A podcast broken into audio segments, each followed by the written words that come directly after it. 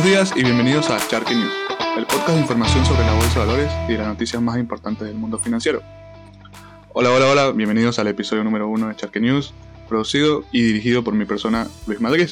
Luego de las pérdidas publicadas la semana pasada, los principales índices han retrocedido durante esta semana, presionado por las continuas preocupaciones sobre las ganancias y también por un informe de Bloomberg que destaca una disposición de reequilibrio que se presume que favorecerá los bonos en las últimas semanas del año.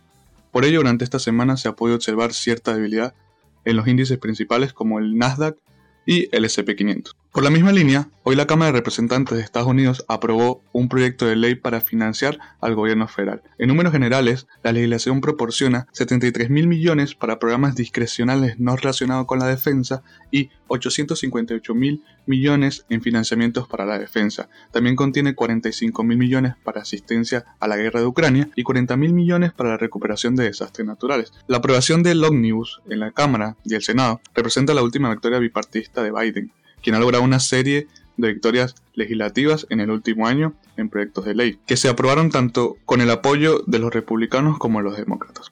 Al principio de esta semana, el presidente de Toyota, Akio Toyoda, dijo que hay una mayoría silenciosa de representantes de la industria automotriz, que cuestionan los vehículos eléctricos. Toyoda ha refutado repetidamente de que los vehículos eléctricos son el único camino a seguir.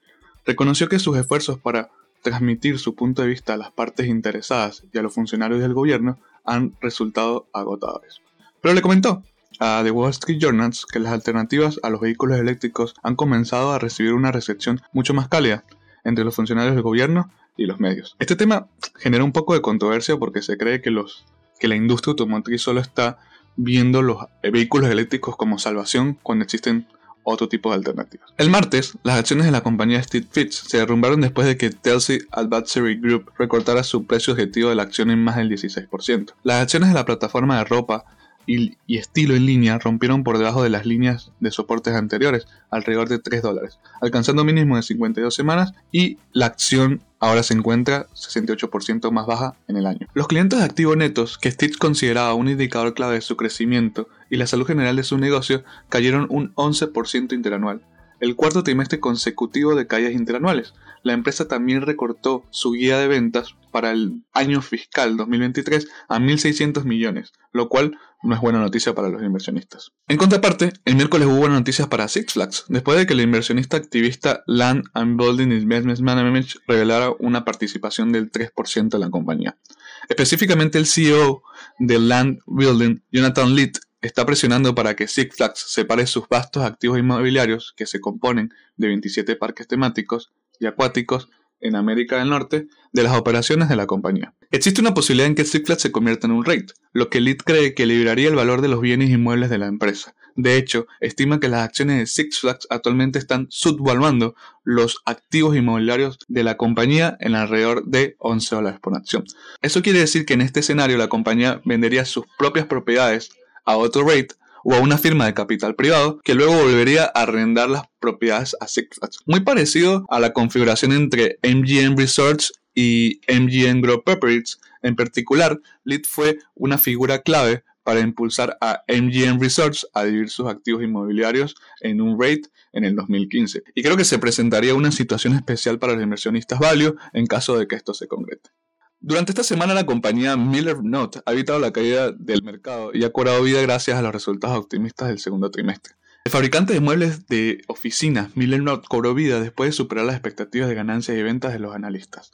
Los resultados optimistas de la compañía siguen luego de que su rival Steve Gates también superó las estimaciones finales en noviembre, pero no cumplió con las previsiones de ventas a principio de esta semana. La capacidad de Miller Note para tener éxito en un entorno desfavorable se puede atribuir a su énfasis estratégico en la diversificación de su modelo de negocios durante los últimos años. Esto incluye la expansión de sus operaciones minoristas globales a más de mil millones en ingresos anuales y la función de Ernest Miller Knock, creando oportunidades adicionales para ayudar a su cartera a nuevas geografías. La diversificación geográfica fue fundamental para el crecimiento anual de las ventas del 4% de Miller Knock en el segundo trimestre a 1.070 millones de dólares, ya que las diferentes regiones se encuentran en diferentes fases de regreso a la oficina. Como resultado de que los trabajadores regresaron a la oficina más rápido en muchas áreas en relación con Estados Unidos, Miller North también está tomando de manera proactiva los pasos apropiados para mejorar su rentabilidad a corto plazo. Incluía la optimización de su estructura organizacional y la reducción de gastos, que culmina alrededor de 30 a 35 millones de reducciones de gastos anualizados a partir del tercer trimestre.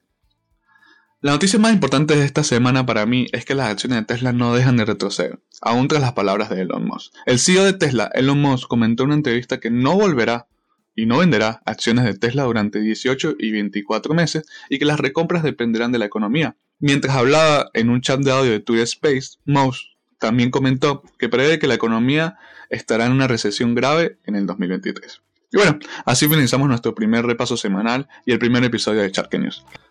Y bueno, así finalizamos nuestro primer repaso semanal y el primer episodio de Shark News. Recuerden compartir este episodio y seguirnos en nuestro Twitter, Shark News.